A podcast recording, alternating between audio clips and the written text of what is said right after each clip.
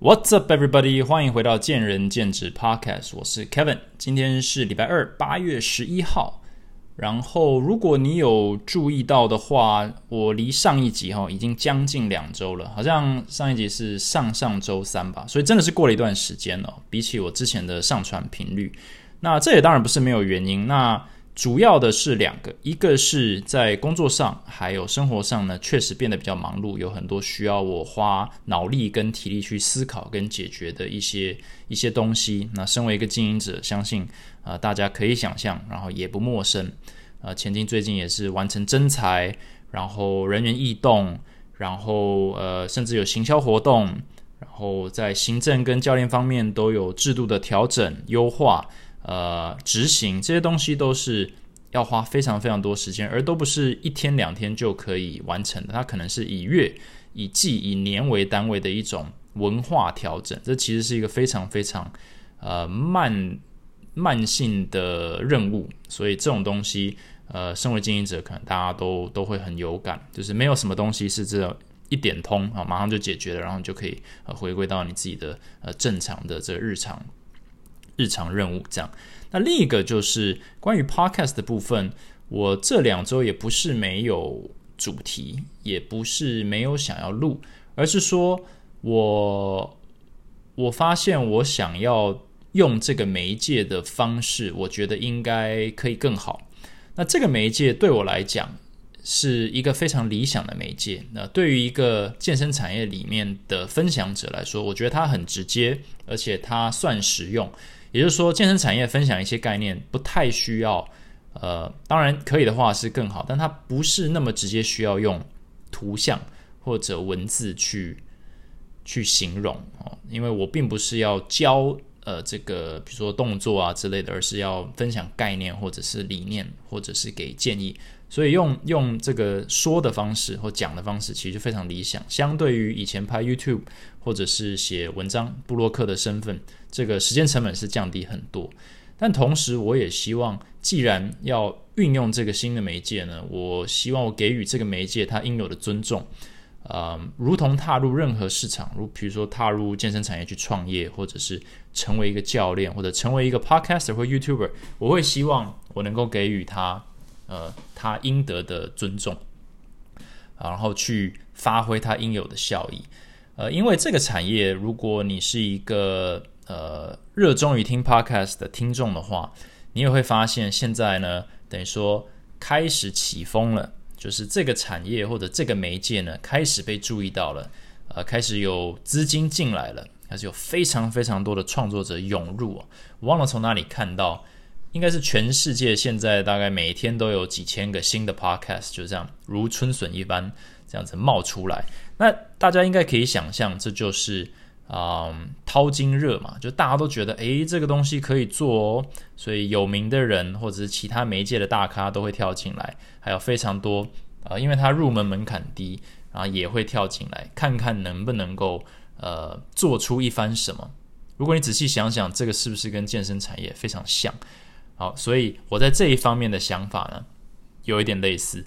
也就是说，既然大家都已经涌入了，我其实呃并没有想说我可以成为这个领头羊哦，也不求在这个媒介里面成为领头羊以后呢，就是 cash out，就是可以呃拿很多的这种呃赞助啦，像那种古埃一集二十万的这种这种价码去去吃香喝辣。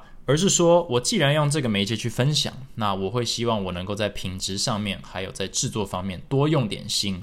但这个就是会，呃，一旦你开始有这种想法，你就会发现所有的时间都是时间，你不太可能，呃，就这样突然就空出这么多呃小时去做一个全新的东西。你需要投入时间，你才能够做到你自己满意的。所以，呃，举例来说，我会希望我在硬体上面啦，或者是在这个准备上面能够花一点时间，或者是提升一下，也是带给听众一些更好的这种呃，就是 listening experience。然后内容呢，也不要太 freestyle。虽然这是我觉得还 OK 的一种准备方式，但我觉得有进步的地方，我们就要去挖掘看看。那所以这一集虽然已经隔很久才出。但这一集也将会是见仁见智 Podcast 的第五十集，也就是第一季的结尾。我并没有说每一季都是五十集啦，但是我原本也没有打算用季来分。但总而言之，我觉得这是一个还不错的一个暂时休息的一个点。那可我可能会给自己一到两个月去专注在工作上、生活上，然后同时去思考一下，如果我要呃。开启第二季的时候，我会希望在哪些方面可以修正到更好。那身为听众的你，我也希望可以得到一些回馈，就是说，嗯，我基本上讲健身的东西的比例并没有说百分之百。我很多的主题都是在工作上，也当然跟健身产业有关系的一些连贯，而呃而衍生出来的一些你要说理念或者人生的观点。那我不知道大家是不是喜欢这种，还是比较喜欢就是。完全就是在健身产业里面打滚哦，讲健身产业里面的人事物，讲我们的困难，讲我们的挑战，讲我们的这个未来这些东西，因为我觉得都绑在一起。就是很多人他在不同产业里面都会传讯跟我说：“哇，你今天讲的东西就是完全跟我的产业一样。”他可能跟健身产业完全不不着边，但是概念都一样。因为我觉得。呃，社会的组成或者是产业的组成，你看看 Podcast 的这个现况，其实跟健身产业基本一模一样。然后它可能是完全八竿子打不着的两个所谓产品，或者是媒介，或者是呃产业，所以有非常这个共通性。但我也想听听大家的意见，你觉得就讲健身产业，或者是 Focus，就是粘在健身产业上，不要飘太远比较好，还是偶尔穿插一些就是概念性的、理念性的东西？呃，不完全跟健身产业有任何关系也 OK。All right，呃，那其实我我这个主题哦，今天这一集叫做我还没帮想好名字，但是基本上是健身产业面临的六个挑战啊，大概是这样的一个概念。那为什么选六呢？是因为呃，不定个数字就永远讲不完了。所以基本上是这样啊，健身产业面临的六个挑战或难题。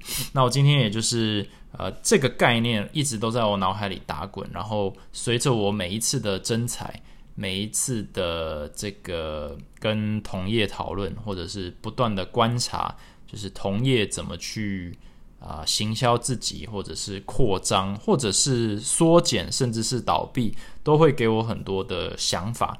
那呃，我把这为什么选六呢？主要是我把这个角色设定设定为三个，一个是对于新教练，也就是说你准备要踏入产业或刚踏入产业的短期跟长期挑战。那另一个是你已经在产业里有一算是站住脚了啦，站稳了以后的短期，也就是现在你每天去上班会面临的挑战或者要注意的东西。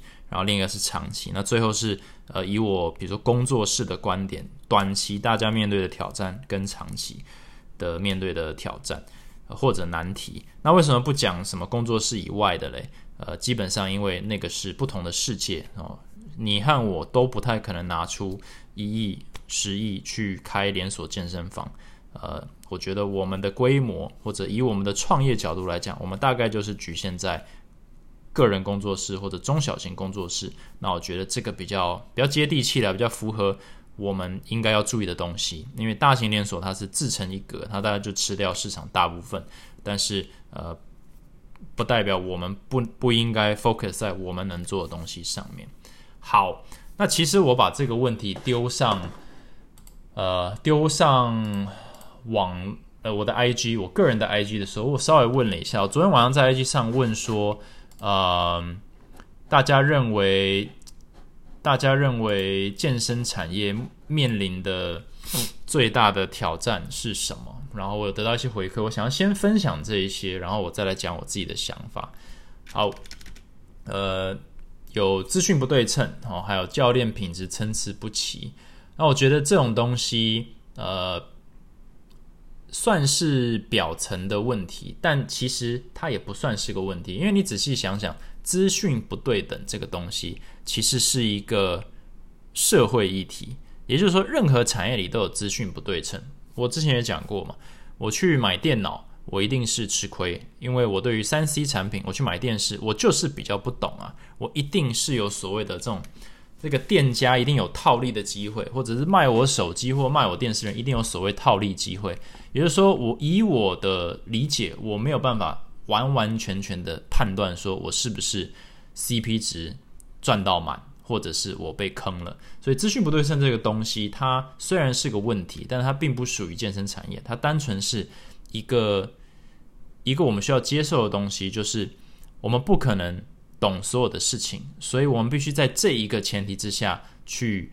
呃，导航或 navigate through life，就是我们需要在这个前提之下去接受这个前提之后呢，我们再来决定说，那既然我们永远很可能没有办法在资讯对称的状态下过生活，或者买东西，或者是跟同业或者是客户交流，那怎么办？那个才是真真正的问题。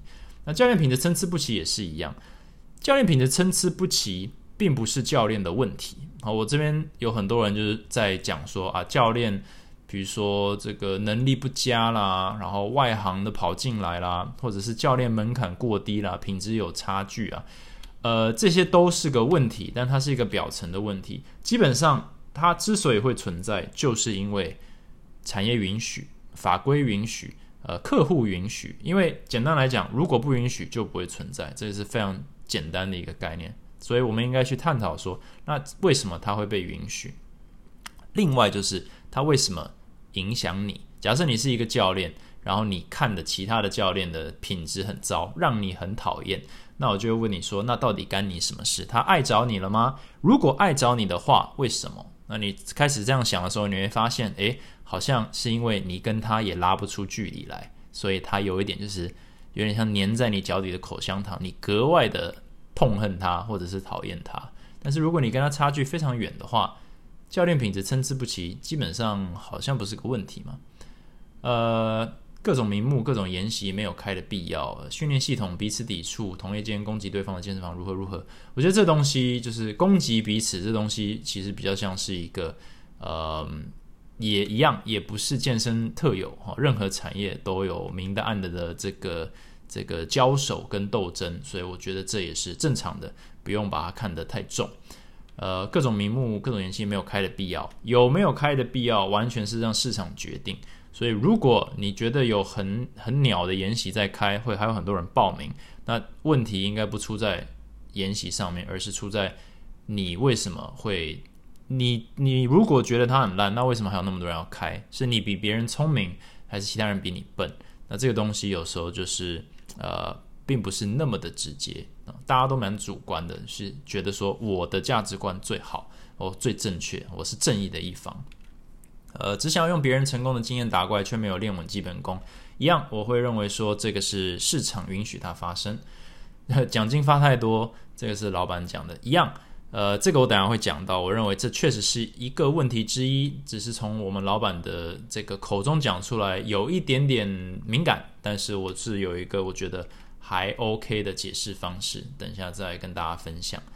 然后，呃，一堆人去开业啦，呃，COVID nineteen，对我们今天产业面临很大的问题是这个肺炎的影响，但是，呃，一样，如果你是 head and shoulders above competition 的话，你所以重点就不是这个肺炎影响你多少，而是相对于其他人，如果你影响的比较少，你就有竞争力。嗯，好，OK，其实大家的这个看法都差不多。那我现在就开始来讲我认为的。我分三个，一个是如果你是新教练。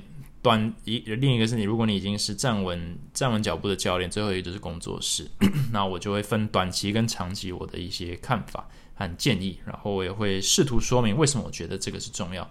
呃，先说一下，就是有非常非常多的挑战啊，所以这并不是最最最重要的挑战，而是我认为最我最想聊的这些挑战，那大家就可以听看看。好，第一个挑战。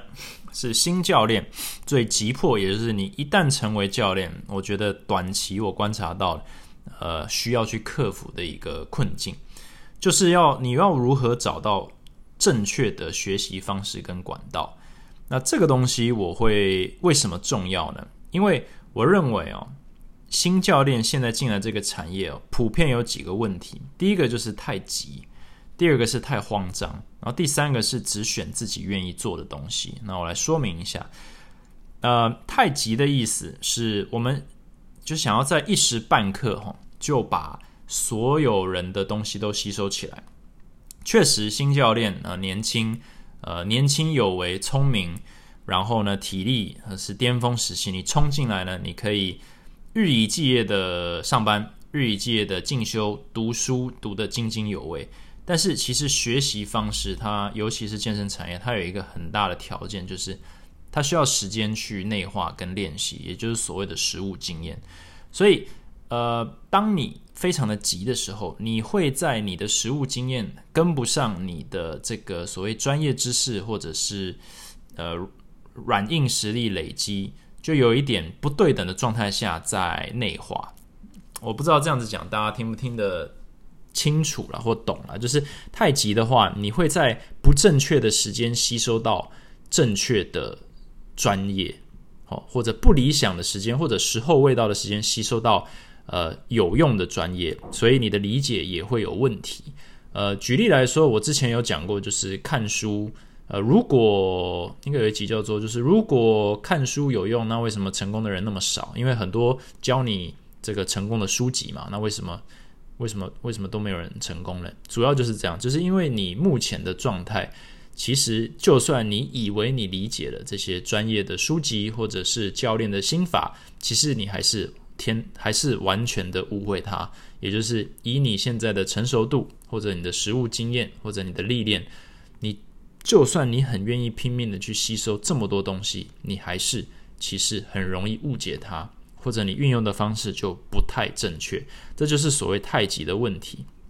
好，就是 too eager to learn 或者 too eager to to display 呃你的这个能力。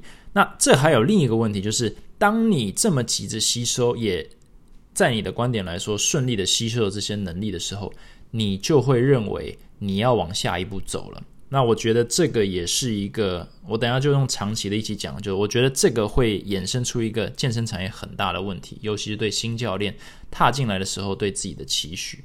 好，先跳回太慌张了，我想要讲一下关于证照。刚刚有刚有人就是留言说是第三方认证是一个很大的问题，就是认证这东西，我们该如何判断教练很专业？呃，我大概一两年前就有这个想法，因为当时是所谓四大证照代理的全盛时期，我就看着每一个这个代理机构，就把比如说很久以前的 Alpha 或者是呃 NASM CPD，呃，然后再来是那个 NSCA 的 CSCS，然后现在是 ACA ACSM 的 CPT，就是这样子逐年带进来哈，然后大家趋之若鹜的去考。就有点像是这个证照农场的状况，那同时也有非常非常多呃健身产业的前辈去开属属于他们自己的证照课，那有一些是呃有一点像是平行于 CPT 的这些这证照准备班或者是冲刺班，那也有呃比较 focus 在实物方面的，就是教你怎么当教练哦，跟机动学有关啦，或者解剖学有关解剖学有关啦。就是动作这些东西也是蛮蛮有实物成分的，因为意识到说，哎，你不能只有学科嘛。那个教练毕竟还是每天在第一线跟学生互动的，要有很多这种呃硬实力。然后另外，慢慢的这近几年也出现非常多软实力的研习，就是呃如何跟客户沟通啦，甚至是。呃，如何就是创造业绩啦，或者是用正确的方式创造业绩啦，这些东西都是层出不穷，就非常非常多证照。那我自己也去上了一些，我自己也考了一张 NASM CPT，呃，算是考好玩的，去体验一下，说那这东西它的内容跟实际上的运用有没有这个必要性跟关系这样子。嗯，那为什么要提这个呢？太慌张了，就是我看到的，就是当竞争变激烈的时候，因为。大家都想当教练，所以你身为一个新教练的时候，你会发现，诶，竞争比你想象中的激烈哦。那你该怎么样子出头，就变成一个很重要的议题。在你找到自己的定位跟找到你自己的核心价值之前，你会很可能发现说。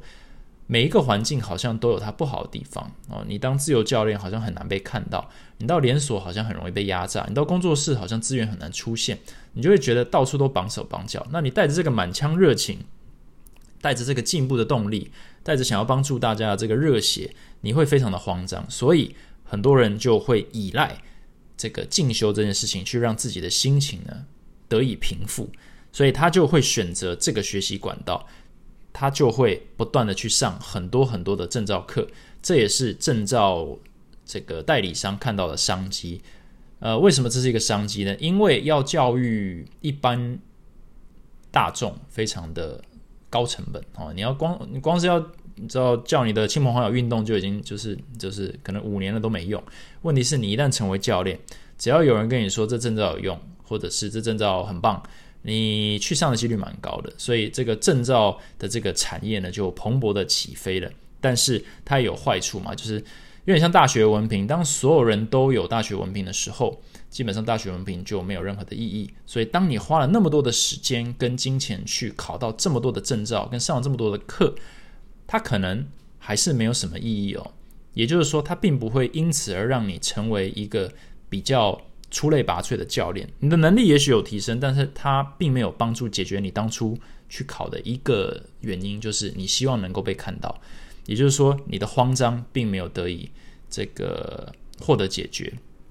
那同时，大家又很急，所以就会有非常非常多年轻教练，现在就携带着呃 各种 CPT，呃各种研习证照。然后呢，却没有足够的年资去消化这些东西。我在看履历的时候，我其实也蛮有感触的，就是几乎大家都有国际证照。相对于老一辈的教练嘛，就是可能三五年前就我就招进来教练，就大家都有这种所谓 CPT 或国际证照，可是实务经验真的很薄弱。这个一试便知，就是你一尝试你就知道，说这个放在客户面前的时候，其实有非常非常大的落差。可是新教练并不会这样子想。所以我觉得短期来说，新教练如果能够意识到这件事情的话，我觉得会有很大很大的突破。也就是说，你其实不需要那么的慌张，因为你必须要调节一下，就是说，当教练最重要的东西是你能够学到一点点，然后赶快把它内化，然后再去学下一个。你必须要知道什么是。金字塔的底部，你才能去追金字塔的顶顶端嘛？你一次就把整个金字塔看完了，你有时候会犯一个错误，就是你很想要用那种金字塔最顶端的东西，可是你连基底都不知道怎么操作，你也无法判判别说什么东西是你需要或不需要的，因为你根本没有使用过它，所以会发现很多这种呃学科或者是证照非常多的教练，他其实。在教学的时候，有一种乱枪打鸟的感觉，就是他有非常非常多的专业工具，可是他不知道什么时候该用，或者是什么顺序，或者是什么对象。主要的原因就是因为他样本不够啊，但是他会认为他的专业度非常的高，那这个也会影响就是产业呃长期来说的一个一个自我期望。这样，那最后一个是。只选自己喜欢做的。我常常听到就是啊，我觉得我不想要去连锁，因为它这个就是会压榨我，然后呃业绩制度我我不认同。可是这些我会讲这些话的人，通常都是最不会做业绩的教练，或者最不会讲话的教练，或者最不懂客户需求分析的教练。所以我就觉得非常的可惜，因为太主观了。就是你你之所以需要这些东西，或者你讨厌这些东西，很有可能就是你自己是 you're very bad at it，但是。健身产业并不是教育业啊，我知道很多人会说不对，我们是教育业啊，呃，你不想跟我学那就算了。可是会讲这些话的人，他是有他是有条件讲这些话的。身为一个新教练，你不可以这样子想，因为这个风险太大了，就是有点像是呃钱还没赚到就嫌自己钱太多。的那种那种感觉，就是呃身份立场哦不太对等，所以不要去学说其他人说我们是教育业，我们要坚守这个教育者的立场哦。呃，佛度有缘人，我觉得这个是一个比较危险的，我觉得可能会危害到产业的一种思维。比较要有一种开放的心态，就是你到底缺什么？那假设今天呃产业最成功的就是以业绩为出发点的一种呃培训或者经营模式，那你是否应该去了解？呃，如同刚刚讲的，你完全了解这个以后，你才可以选择说这个好或不好，而不是主观的判定说我觉得这个不好，所以我就不要。但是因为这样子会大大的缩减你你的这个选项，然后你会发现你会把自己推向一个更吃力的一个出发点，比如说自由教练啦，或者是工作室的教练，那这个难度非常非常的高。呃，所以如果你是新教练，我觉得短期我希望大家可能可以思考的就是你要如何客观的找到正确的学习方式跟管道啊，就是。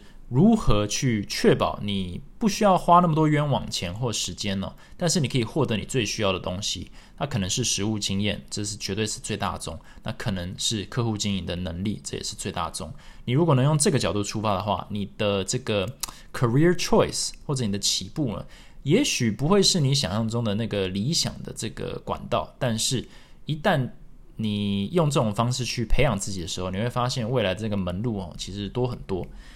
好，那长期来说，我觉得很大的一个问题啊，对于新教练，就是我们对于健身产业的这个预期，哈，是蛮，我之前有讲过，就是有一点病态了。我为什么会这么说呢？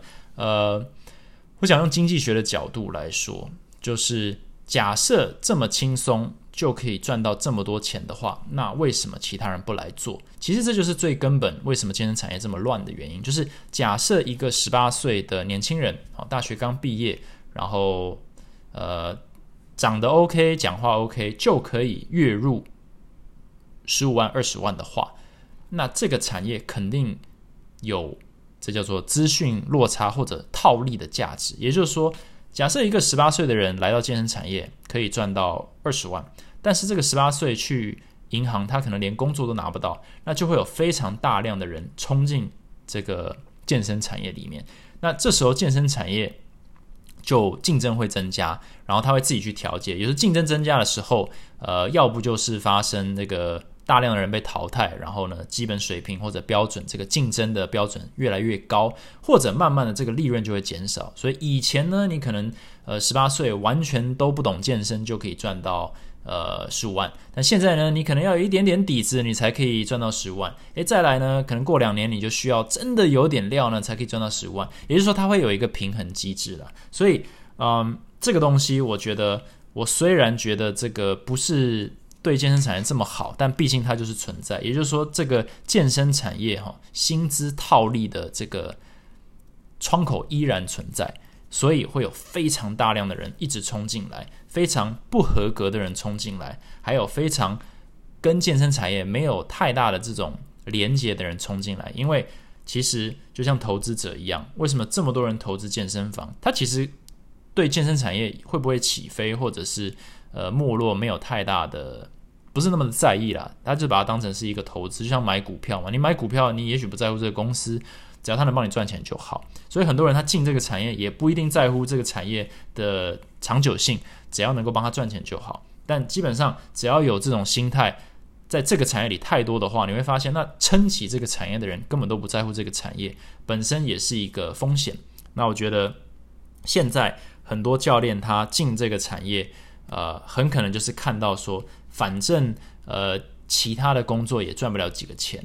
那我就试看看这个产业好了。等于说出发点似乎有些问题，所以我觉得长期来说，如果新教练或者产业的体质改变，嗯，到大家进来是真的把它看待说，我今天是进这个产业来奋斗打拼的，而不是因为它 CP 值或有套利的机会而而而加入。我觉得这个会是一个比较好的好的产业文化了。但是。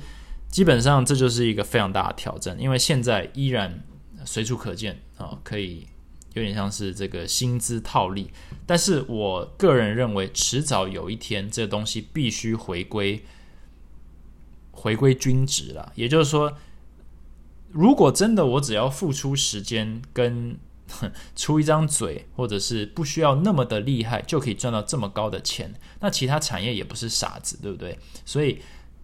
一定会有这个市场自我平衡的机制。市场自我平衡机制就是可能竞争大到大家必须杀价竞争。所以以前呢，教练课一堂七百块，呃，一千五百块，然后教练可以分到一千块。他慢慢慢慢的，就算是自由教练市场，他也会因为法规的改变，会因为呃竞争人数的改变，他们势必强迫，要不自由教练自己杀价，或者是呃抽成减少，他一定会开始挤压，因为人满为患嘛。那竞争总是会有人杀价竞争，所以它就是一个市场的一个制衡机制。所以很多人会说：“哎，这个你打坏行情。”可是就是因为行情这么好，才有这么多人跳进来。那这些人他为了要生存，他只好打坏行情，所以行情自然就会回归均值。所以现在赚很多，不代表未来会赚很多。如果我们只需要付出这样子就可以赚这么多，那谁不想当教练？那大家如果仔细想一下，这就是目前大家看待或者是一般民众看待教练，就是诶，我旁边我旁边，你知道我邻居的儿子。就是好像随随便便就当了教练，诶，我的女儿呢也也考了一个 CPT，那我的教练也有 CPT，所以教练的这个专业到底在哪里？那我就跟我女儿上课就好了。所以慢慢慢慢你会发现，说我们所有做这些事情，完全都在削弱社会大众对于健身产业的尊重。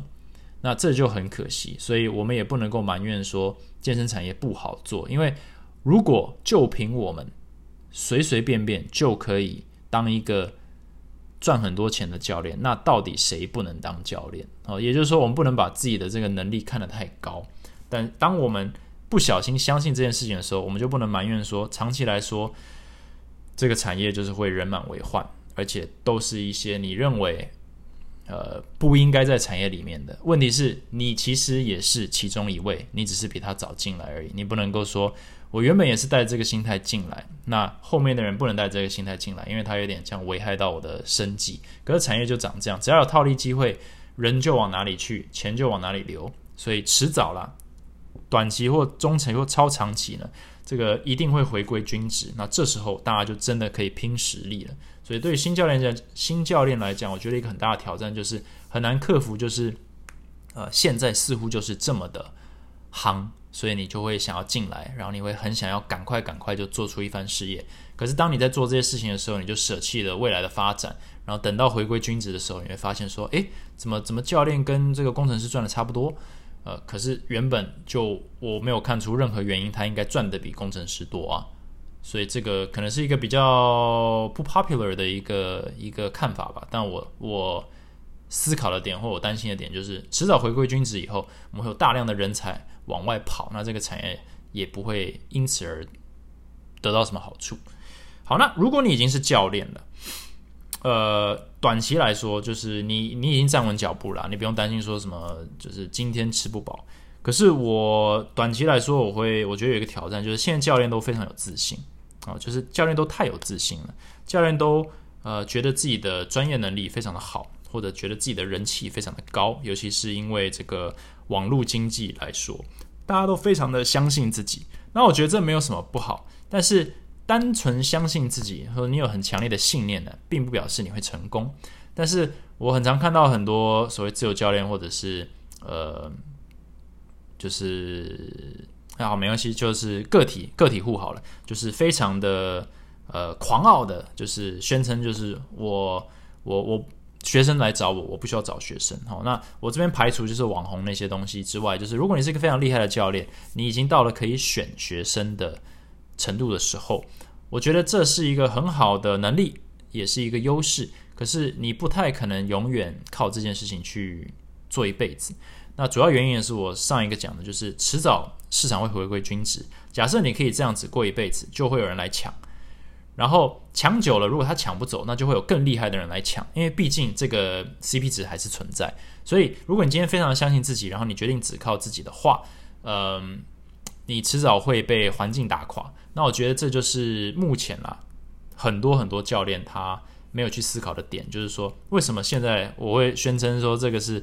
自由教练啊，大这个自由教练时代就是自由教练盛世，就是所有离开工作室或者是连锁的教练，百分之九十都会去当自由教练。为什么？因为依依靠自己似乎是最简单而且最赚的一个模式。可是大家都忘了一点，就是说，当你所有的竞争者都跟你一样的时候，其实最大的这个最大厮杀战场已经不是工作室或连锁里面了。而是自由教练市场里面，那厮杀必有必有 casualties 啊，一定会有人输。那谁会输呢？其实就是你的行销能力，或者是你的这个呃曝光率，或者是影响力，就是略逊一筹，略逊一筹的时候，你慢慢慢慢就会被推到边缘。因为毕竟，嗯，自由教练市场它会吸引某种某种客群嘛，就是可能希望。这个钱比较便宜一点，或者是它比较弹性一点，呃的一些客户群。那如果自由教练就是可以吸到这么大量的客户的话，就会有非常多人一直投入去成为自由教练。但是迟早它会饱和嘛，一样它会回归均值，所以这时候就是拼实力了。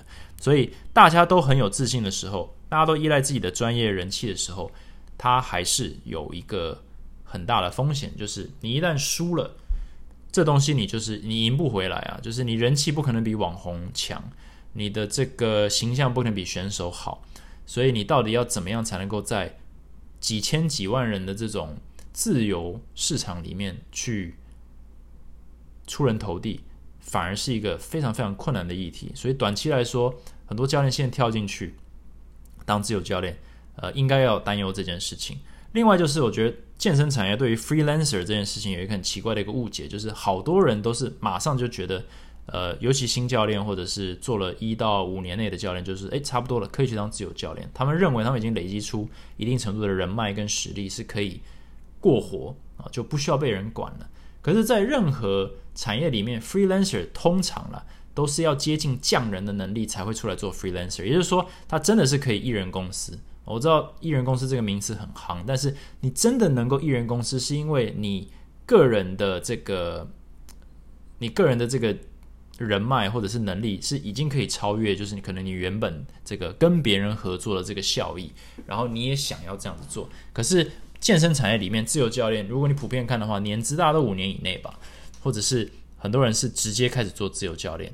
那我觉得这个都是一个很大的问题，就是，呃，呃，你其实并没有那个能力去做 freelancer，因为正常来说，freelancer 都是已经是产业顶尖的人的一个选项，不是一个产业新鲜人的一个选项。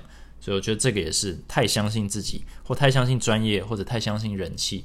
呃，人气也是一样嘛。你今天是网红，所以你觉得你可以当 freelancer 没有问题。可是如果有一个更有名的网红出来把你压垮的时候，那你就只能捡他剩下的。那这时候你好像没有其他出路喽。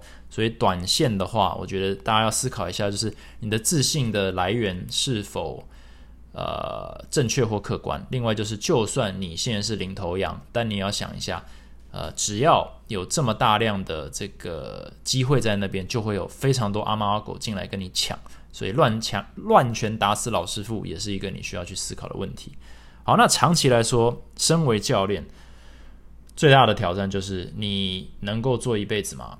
这是我常常问。任何来跟我聊的教练，就是五年、十年之后你还是教练吗？我觉得大家都不知道。那打从心底不知道的话，我很难相信这个产业会很好。那我觉得这也不是没有原因嘛，因为呃，毕竟我之前也讲过，就这产业就是蛮年轻的，所以还没有任何人证明说，诶，当教练可以做一辈子哦，没有任何的证据，所以这也无可厚非了。但是。既然我们都既来之则安之，哈，我们都已经在这个产业里面了，呃，除非你家里有钱，除非你本来就不需要靠健身教练这个身份呢去担心生活，呃，我觉得这都是我们应该要慎重看待的。就是如果我们今天就是教练，那。我们的未来在哪里？这个是一个身为一个教练，还有身为一个产业应该去思考的问题。我发现很多人可能会拿，比如说一些网红啦，或者一些自由教练当榜样。可是你要知道说，假设那些人可以过那样的生活，他肯定跟你是先决条件不太一样的。所以不要拿错误的人当榜样啦，就是你不要拿一些呃家境很好的自由教练来当做自由教练的模板。我认为说，哦，原来自由教练就是可以过这么爽。可是那可能是他家境很好，也不要拿一些就是佛系经营的教练拿来当模板，因为他可能做个三五年，他就要回去接家里的事业了。所以我觉得就是这个东西在健身产业里面还层出不穷，就会造成很多的误会。就是诶，为什么他可以过那么轻松？那我也可以。问题是，你知道，就是你是完全不同等级的，所以这个东西，我们今天百分之九十九的人。哦，你和我进这个产业，我们都是得靠自己。那你靠自己去做，不管你是经营还是当教练，就得去想说，我今天做的事情会影响我的未来。我今天做的事情会影响我未来能不能继续做这件事情。你这个能够稳住以后，你才能够开始思考说，那我们有其他的发展。很多人他就是超短线啦，就是你未来还是教练吗？当然不是，当然不是，我一定是讲师，我一定是老板，我一定是培训官。可是当我问说，那你、你、你、你为什么觉得你可以创业？为什么你觉得可以成为讲师？为什么你觉得你可以成为培训官？他们讲的基本上概念就是时间到了，当然资格就到了，能力就到了。那我说哪有这么简单，对不对？所以我就说，那你能不能讲出来？你目前跟一个老板或者一个讲师或者一个培训官的差异，其实大部分人都讲不出来，然后也不敢去想，因为想了伤感情。可是其实就是这样子，就是大家并没有一个很明确的规划，说你每天来上班，每天当教练，你到底努力的方向是什么？我觉得一部分也是因为眼前的钱太多，就是你根本不用去想这件事情。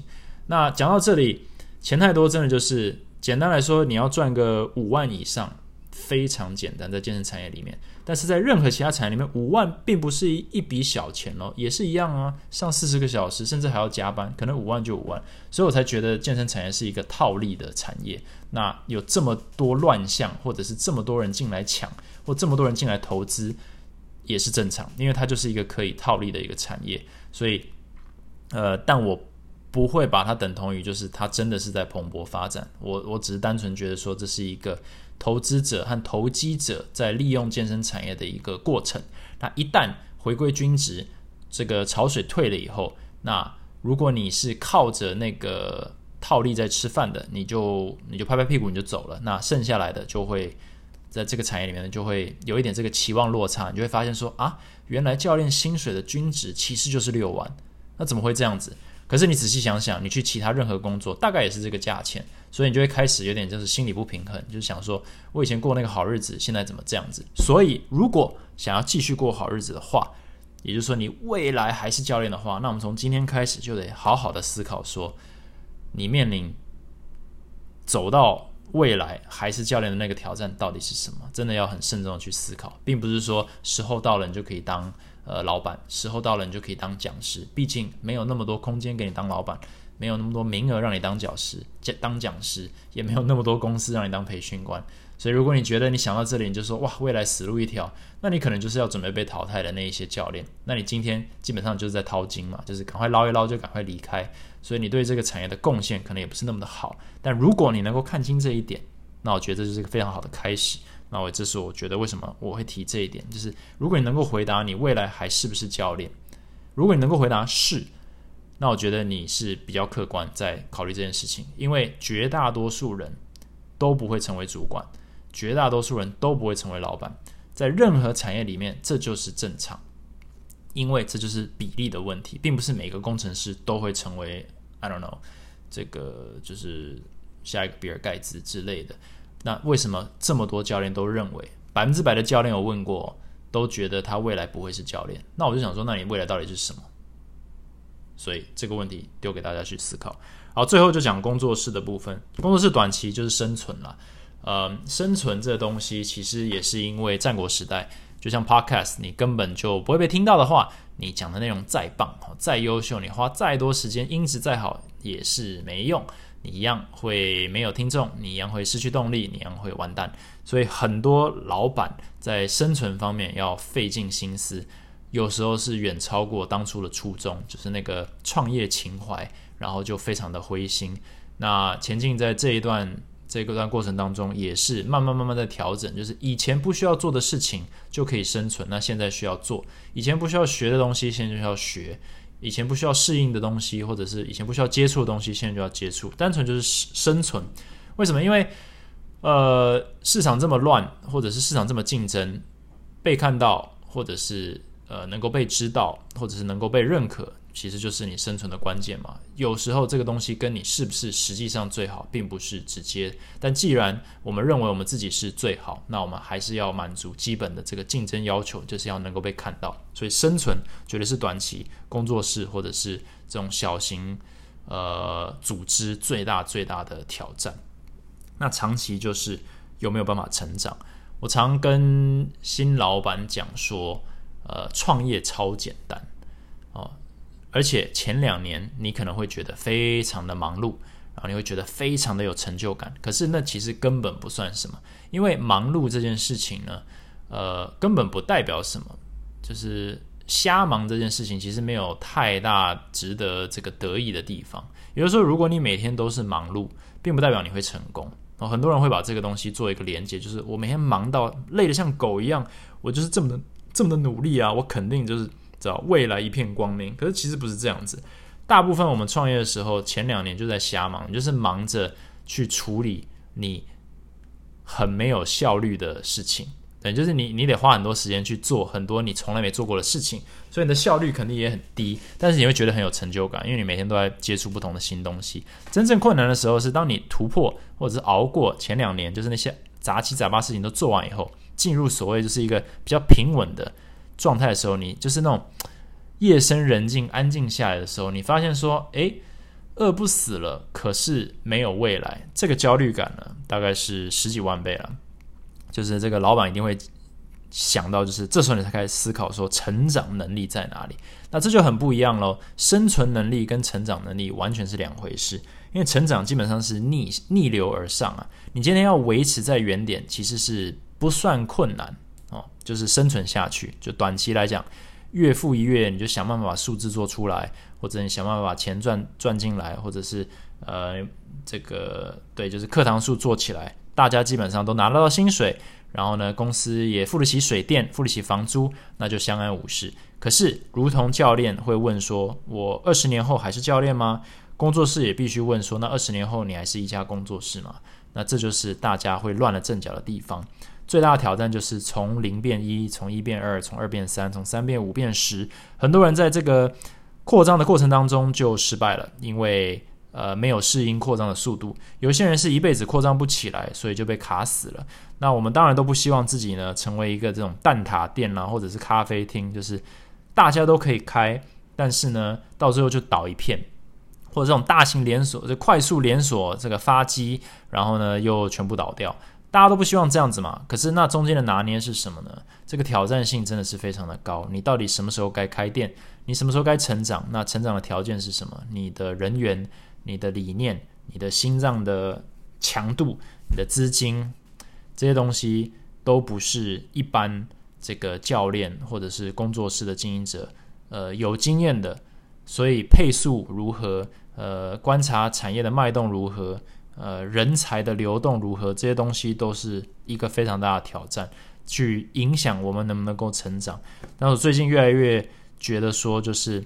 长期来说，我觉得市场应该会遇到一个就是回归均值的一个一个时期。那这个时期很可能是一年、半年、两年、三年、五年以后才会发生的。所以，呃，不要听我讲说就是哈那个潮水准备要退了，不一定。这有时候是呃。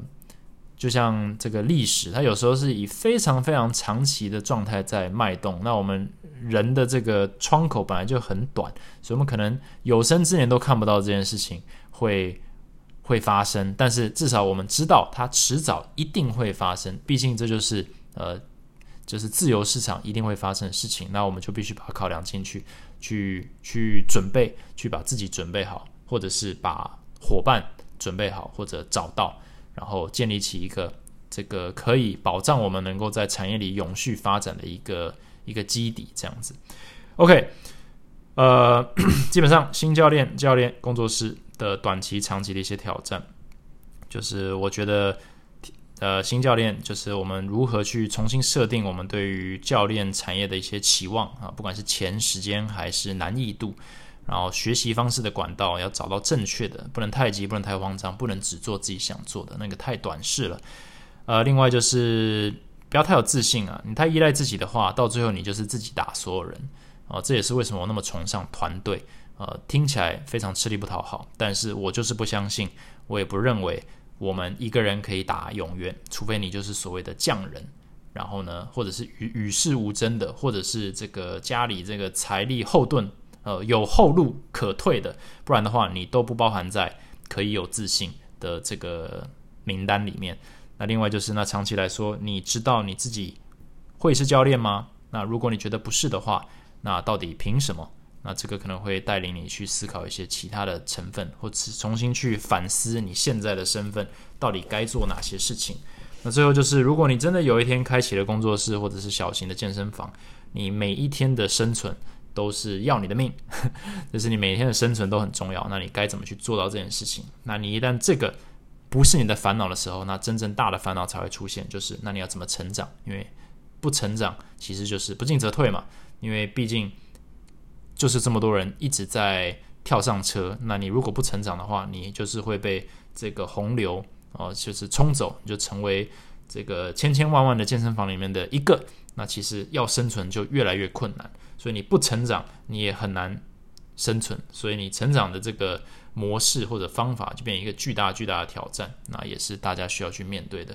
All right，这集我就讲到这里。那我也是用这一集呢，画上一个第一季五十集的句点。那谢谢大家这五十集来了非常这个热情的收听哦。我已经两周没发，但我还是会，我还是看到就是大家还是。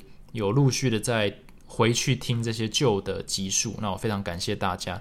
这个五十集下来也累积到快要十万的收听。我知道跟这些呃领头羊是，你知道他们一集可能就好几十万收听，但是十万收听对我来讲是非常非常呃可观的一个数字，也是一个里程碑。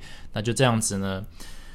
呃，意外的或者是随意的踏入 podcast 的领域呢，我觉得这也是一个非常有趣的经验。反正就是活到老学到老。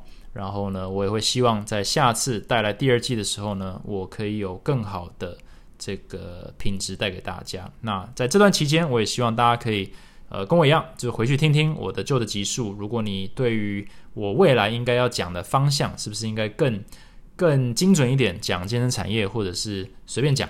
都 OK，那用任何媒介跟我留言，或者是这个传递你们的这个期许，那我会非常的谢谢你们的支持。好，那一样就是如果你喜欢这个频道的话，欢迎到 Apple Podcast 帮我留五颗星，然后留言，然后或者到 IG 的 Talks with Kevin 直接 DM 我或者留言也非常欢迎。谢谢大家支持，那我这一集就讲到这里，然后第一季就下台一鞠躬，我们下一季下一集再见。Thanks for listening，拜拜。